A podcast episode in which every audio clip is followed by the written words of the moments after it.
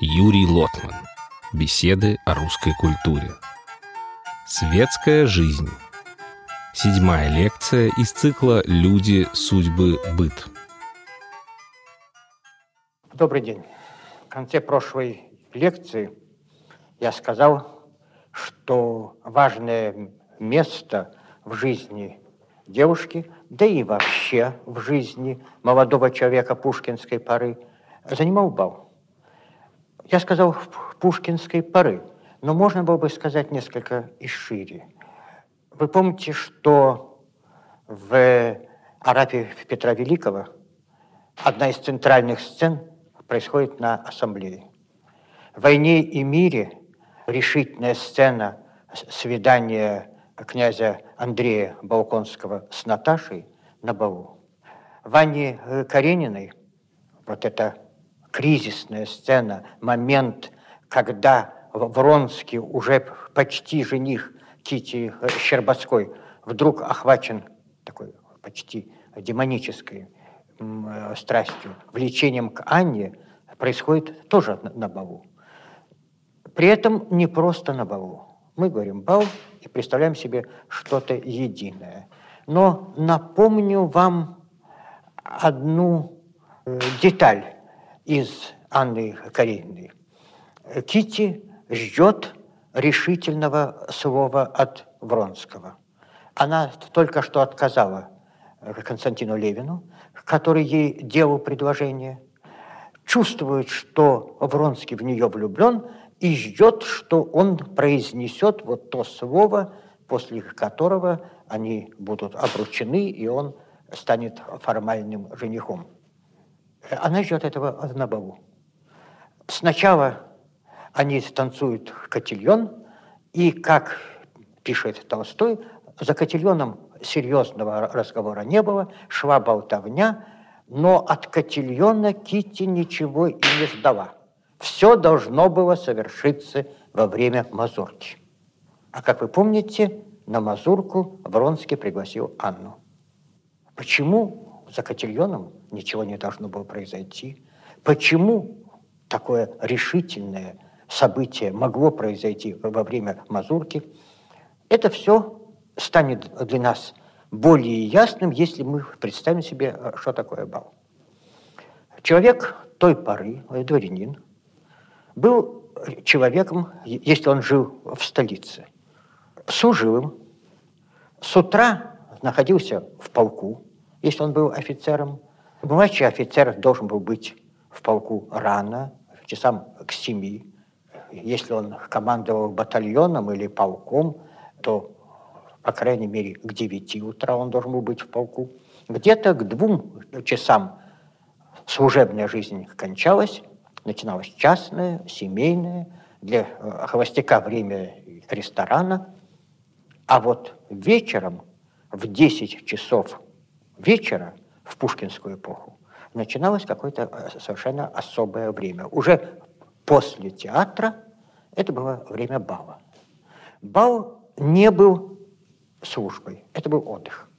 Но вместе с тем это был особый отдых. В России после Петровской человек не имел формы какой-то общественной организации.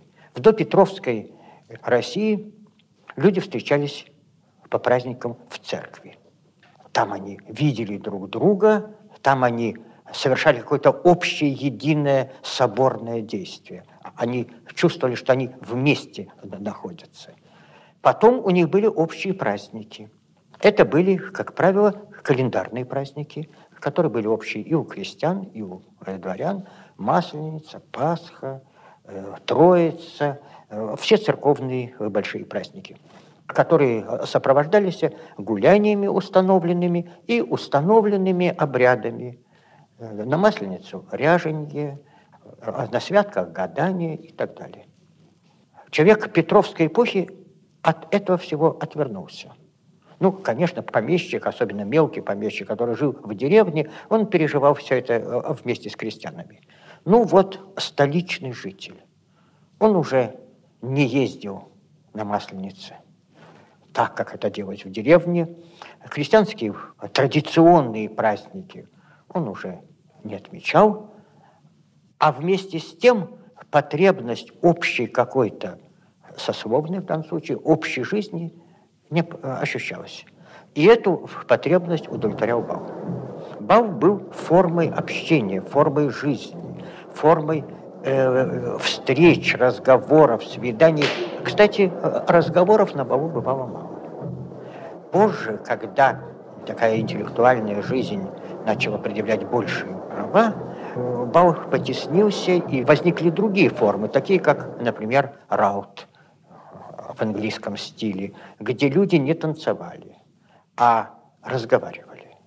Раут – это собрание, в России раут не привился, где стоя с чашками в руках, с чашками английского чая, ведутся разговоры. Э, дамы сплетничают, мужчины говорят о политике. А, а Раут не привился, он был только в петербургском быту, в Москве Раутов не было. Это было такое подражание Европе, Англии в частности. А Бау составил важнейшую черту дворянской жизни от Петра и, по крайней мере, до реформы крестьянской. Потом он, сохранившись, значительно переменил свой облик. Как же бал возник? В России балов не было. Но Петр, побывав уже не первый раз за границей, побывав в Париже и вернувшись оттуда в 717 году, объявил о э, почти принудительной организации общественных собраний, которые он назвал ассамблеями. Ассамблея Э, представляла э, собой следующее. Вельможи петербургские, вельможи столицы по очереди в указе говорилось, что это вольно, каждый, кто похочет, он только должен к дверям прибить объявление, что он в такого-то числа объявляет ассамблею. Но Петр не очень надеялся на добровольность. И всегда, когда он объявлял что-нибудь добровольное, он делал это принудительно. Э, так он и с э, цехами, и с купеческим самоуправлением. Все это было добровольное, а на самом деле принудительное. И, не ожидая добровольности, он установил порядок. Первая ассамблея была у царя. Потом в течение месяца э, Петр установил список, по которому разные вельможи проводили у себя. За исключением постных дней недели, тех дней, когда надо было поститься, когда праздник э, чуть было не принято. Кстати, и позже э, в, и в Петербурге, и в Москве во время Великого Поста никаких балов не было. Но постные дни были, и кроме Великого Поста и других малых постов, еще были э, на неделе два постных дня. При Петре в эти дни ассамблей не было. Ассамблея представляла собой в Петровскую эпоху зрелище очень пестрое.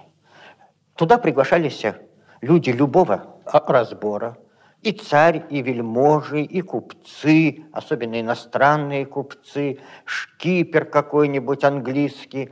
Все это пестрое собрание размещалось в трех, четырех больших комнатах. На это время, как специально было сказано в указе, слуг для тесноты переводили в другие комнаты.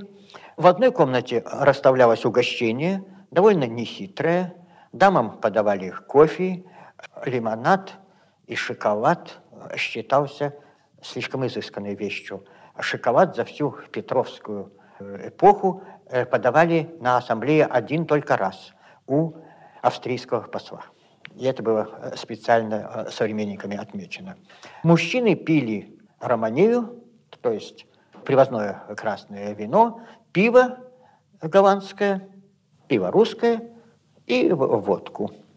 Таким обязательным элементом ассамблеи было то, что и Пушкин отметил в Арабе Петра Великого, большая стеклянная посуда, кубок Большого Орла, который должен был выпить провинившийся который, выпив такую большую порцию водки, конечно, тут же выходил из разума, и его за руки и за ноги уносили. Э, танцевали э, довольно беспорядочно, Оркестр первоначально был очень простой. Петр любил шумную музыку. Оркестр состоял из тарелок, литавров и одного рожка. Голландский рожок Петр очень любил, сам на нем играл. Позже принц Гольштинский поразил Петербург, привезя фортепиано, которое тогда называлось пианофорто, две скрипки, виолу, э, струнные инструменты, и тогда на ассамблеях появились и струнные инструменты. Музыка стала несколько благозвучной. На ассамблее была отдельная комната, где мужчины курили. Курить в XVIII веке считалось очень неприличным. В обществе, где дамы, курили только люди очень распущенные. Курить полагалось в отдельной комнате из трубок с чебуками такими длинными. Трубки раскуривали слуги. Э, наше представление, что вот и ассамблеи, тут же и пиво пьют, тут и, и клубы дыма, неправильно. Курили э, в отдельной комнате. Из игр дозволялись шашки и шахматы. Петр очень э, любил шахматы и хорошо в шахматы играл. Карты Петр не любил. И карт в эту пору в обращении э, вообще не было в России. Ну, было, но это считалось такое уж очень кабацкое занятие. Ассамблеи ненадолго пережили Петра, потому что в них был определенный элемент и беспорядка, и насилия, и демократизма. Вот это такое сочетание этих трех странных элементов, э, характерное для Петровской эпохи. Более устоялся в более современных, то есть не современных, но более нам понятных формах бал при Анне Иоанне и потом при Елизавете. Тогда Бау и принял вот те формы, которые он и имел в дальнейшем. Делился потом уже всякий бал, вот все балы делились на, на три круга. Бал официальный, он мог быть или государственным во дворце в, в честь какого-то большого события, или же в частном доме. И тот, и другой бал отличался тем, что туда приглашали по списку. Э, списки существовали, но, кроме того, они еще от случая к случаю э, составлялись. В XIX веке это делалось так. За 8 дней приблизительно тот, кто организовывал бал, рассылал билетики. Ну, конечно, это и нарушаться могло. Помните, Онегин в постели, а ему приносят билетики утром, чтобы он приехал. Бывало, он еще в постели, ему записочки несут, что при, приглашение в самом деле три дома на вечер зовут. Но это уже некоторое фамильярное нарушение и для такого полусемейного бала. Вот помните, у Фамусовых в доме танцуют, но, как э, скажет Софья, мы в трауре, так бал отдать нельзя.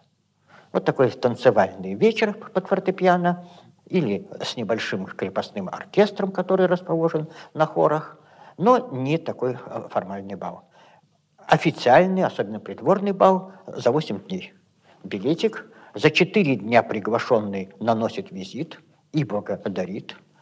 После бала он тоже через 4 дня должен нанести визит. Но это очень сокращалось, и можно было просто завести и у швейцара оставить визитную карточку чтобы не терять много времени, сесть в коляску, объехать там, где нужно оставить карточки, их, их оставить.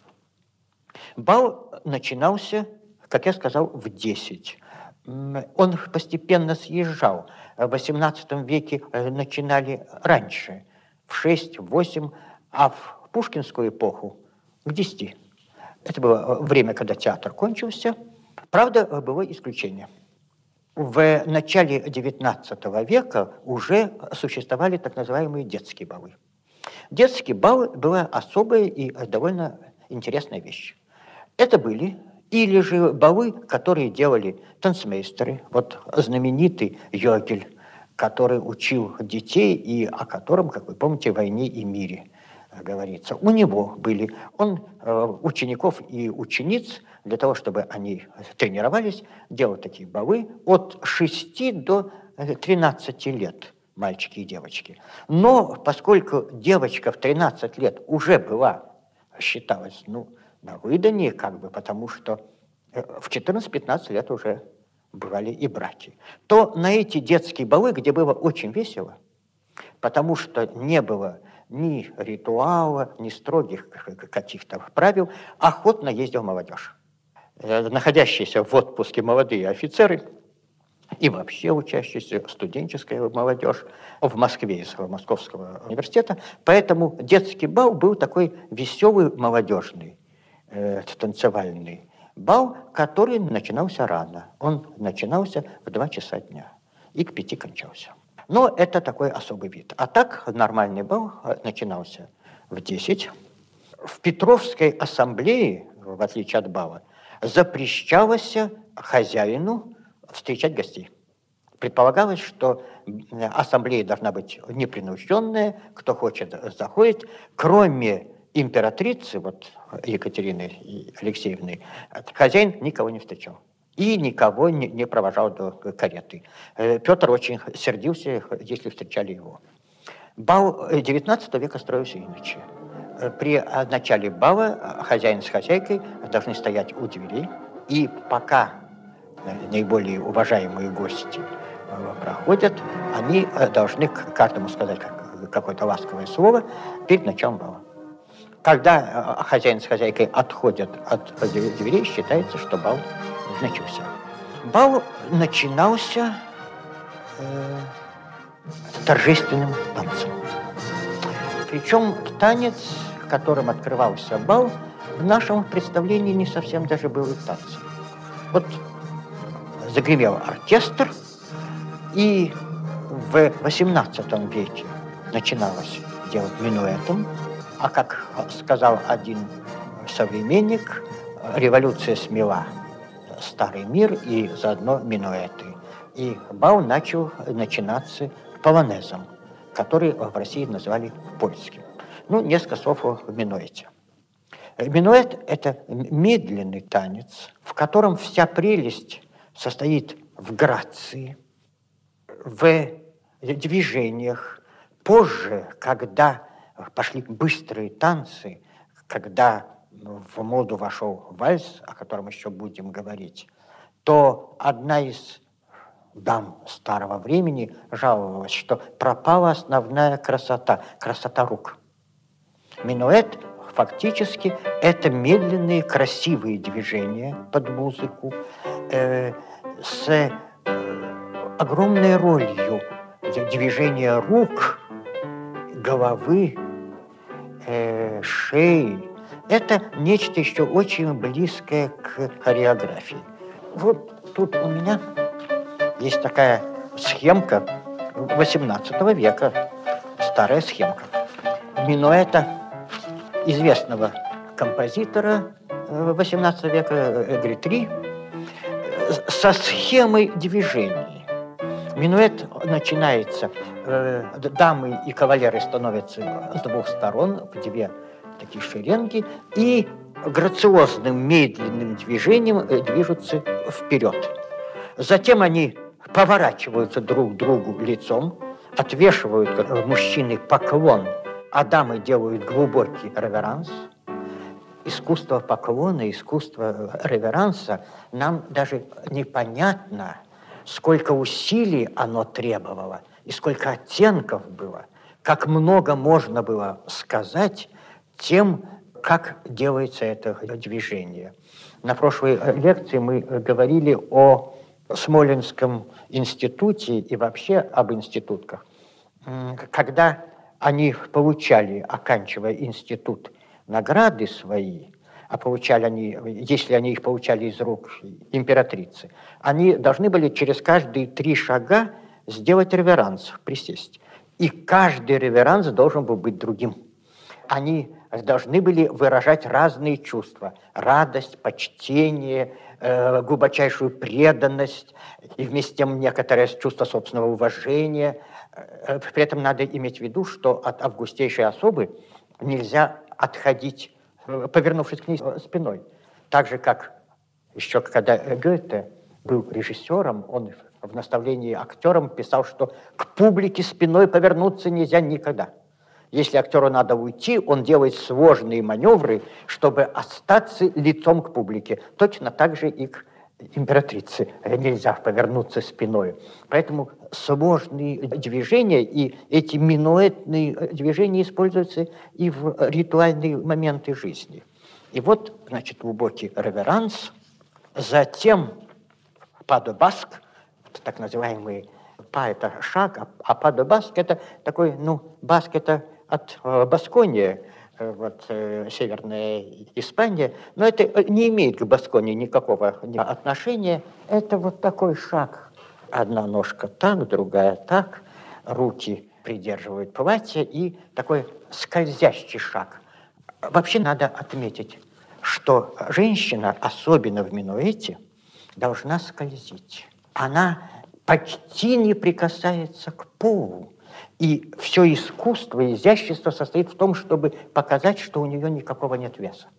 Она воздушное создание. Вот это как раз то, что отсутствует в наших э, современных фильмах исторических, когда показывают балы и старые танцы, то наши актрисы, очень милые и талантливые, конечно, но привыкшие к спортивной одежде – к спортивному шагу, которые в быту ходят в брюках, э, они могут одеть платье XVIII века, но вот это искусство не прикасающегося к земле шага, скользящего, когда верхняя часть тела плывет.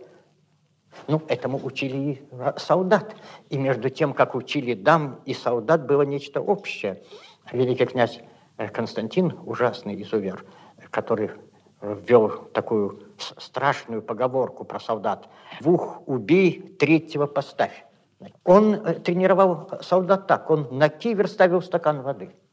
И солдат марширует этим э, своим церемониальным шагом, а воду расплескать не должен. Это противопоставление верхней и нижней части э, тела очень было важно. Верхняя часть порхает, нижняя плывет. У солдата несколько инчей, конечно. Вот тут этот падобаск, причем он сначала э, несколько шагов вперед, а потом совершается обратное движение спиной вперед. Вернувшись в исходное положение – э, снова поворачиваются друг к другу, при этом протягивают руку. Э, и опять глубокий реверанс, несколько э, минуэтных э, движений, они, конечно, варьировались. То, что я сейчас говорю, очень грубо, а минуэтов было много и разных способов танцев. Ну, окончалось это вот так. Опять взаимным поклоном и реверансом. Но этот изящный, медленный, танец был заменен сначала польским полонезом, который представлял собой такой торжественную проходку. Мужчины берут дам попарно за руки, так выстраиваются в длинную ну, такую цепочку в затылок друг к другу, и под торжественную музыку э, торжественно проходят вокруг зала. Э, при этом передняя пара останавливается, и в, в конце они под поднятыми руками еще проходят. Здесь особенно важно у мужчины, опять-таки, для танца в нашем э, понятии не совсем обычная вещь. Гордая посадка головы. В полонезе мужчина должен проявить гордость, мужественность и одновременно легкость ног, и а, дамы изящества. К пушкинской эпохе Паванес еще держался в торжественных э, публичных балах. Но он уже в значительной мере уступал место двум более быстрым, то есть просто быстрым танцам, эпоха была другая, танцу вальсу и мазурке. Вальс – это танец совсем особый. Это простонародный крестьянский танец. Венский, э, австрийский, тирольский, немецкий. Вот этого района. Вальса было много. Отличались они от нашего вальса тем, что танцевались на два счета, были очень быстрыми и воспринимались как какие-то, во-первых, плебейские танцы. Вальс был узаконен в таком совершенно необычном стечении обстоятельств. Когда Вене после свержения Наполеона. Собрались все монархи во главе с тремя императорами – австрийским, прусским и российским, то наряду с сложной дипломатией сразу же возникли разногласия, сразу же появилась очень умная и тонкая политика Тейлерана, сложная позиция Александра, который еще был окружен ореолом либерала. Помните, как Пушкин писал именно об этом периоде? «Народов друг, спаситель их свободы». Потому что именно Александр отстоял две конституции. Конституцию для Франции, конституцию для Польши. За границей он был либералом, в России нет. И вот пока шли эти хитросплетения, распри, шли непрерывные бавы. Съехались красавицы со всей Европы, и вот тут вальс вошел в моду. Э, была пущена шутка, которую приписывали Тейлорану. Конгресс танцует и не движется с места. Вальс, мазурка, тоже бурный танец. Но вальс и мазурка отличались. Вальс был танец массовый, то есть каждый имел пару и с ней танцевал. Он, так сказать, был изолирован от всех. Э, и вальс поэтому было очень удобное время для интимных разговоров. Вместе, близко и в, толпе, э, как будто бы на виду и совсем изолировано. Поэтому, кстати, вальс считался не только простонародным, но и неприлично чувственным танцем. Э, старики э, говорили, что э, невозможно представить себе, чтобы молодая девушка, полуодетая, потому что в эту пору как раз вошли легкие платья, бросалась в объятия к молодому человеку, и он кружил ее. У нее закружится голова, бог знает, что произойдет. Мазурка была, в отличие от этого, танцем с фигурами – с сольными номерами. При этом такие танцы, как контрданс, котильон и мазурка, строились так. В первой паре стояли блестящие актеры, распорядитель бала с дочерью хозяина должна была быть. Они задавали сложные пируэты. Остальные должны были повторять. Для того, чтобы они могли задать эту, специально выдумывали тренировались. У меня несколько схемочек из книги конца XVIII века. Сложная система того, как танцуется контрданс. Рассчитана на четыре пары, иногда на шесть пар. Они переходят от фигуры к фигуре, дано изъяснение. Э, они меняются, образуют цепочки. Сначала в исходном стоят четыре пары – Потом по одному кавалеры от каждой пары отходят в угол. Потом они подходят к другой даме крест-накрест, образуют э, такой по радиусу э, фигурку, потом круг, потом круг распадается на пары и так далее. В зависимости от выдумки распорядителя бала, этого может образовывать сложные и трудные фигуры, и зато это очень весело. Это позволяет включать игру, разнообразные импровизации. Так, например, э, во время мазурки можно подвести к одному кавалеру или к одной даме двух, если кавалеру, то две дамы, и загадать ему, сказать, ну, как у Толстого, помните, память или забвение, крапива или роза. Он должен выбрать если одна дама ему приятна, другая нет, вот угадает ли он ее. В послебалову Толстого это есть. Танцевали не, непрерывно. Э, во время танца можно было даму посадить, э, продолжить болтовню, э, поднести ей апельсин, потом подхватить ее и продолжать танец. Вот это называлось мазурочная болтовня. Мазурочная болтовня – совершенно особая вещь. Это несерьезный разговор. О политике здесь не говорят. Но это и не котельонная болтовня. Мазурочная болтовня все-таки нечто более серьезное. И не случайно Кити именно во время мазурки ждала объяснения. Бал мог затянуться, мог кончиться далеко за полночь. Иногда он кончался ужином, но могло быть и без этого. Бал был важной формой общественной жизни и в определенном смысле противостоял возникающим новым, более серьезным формам общения.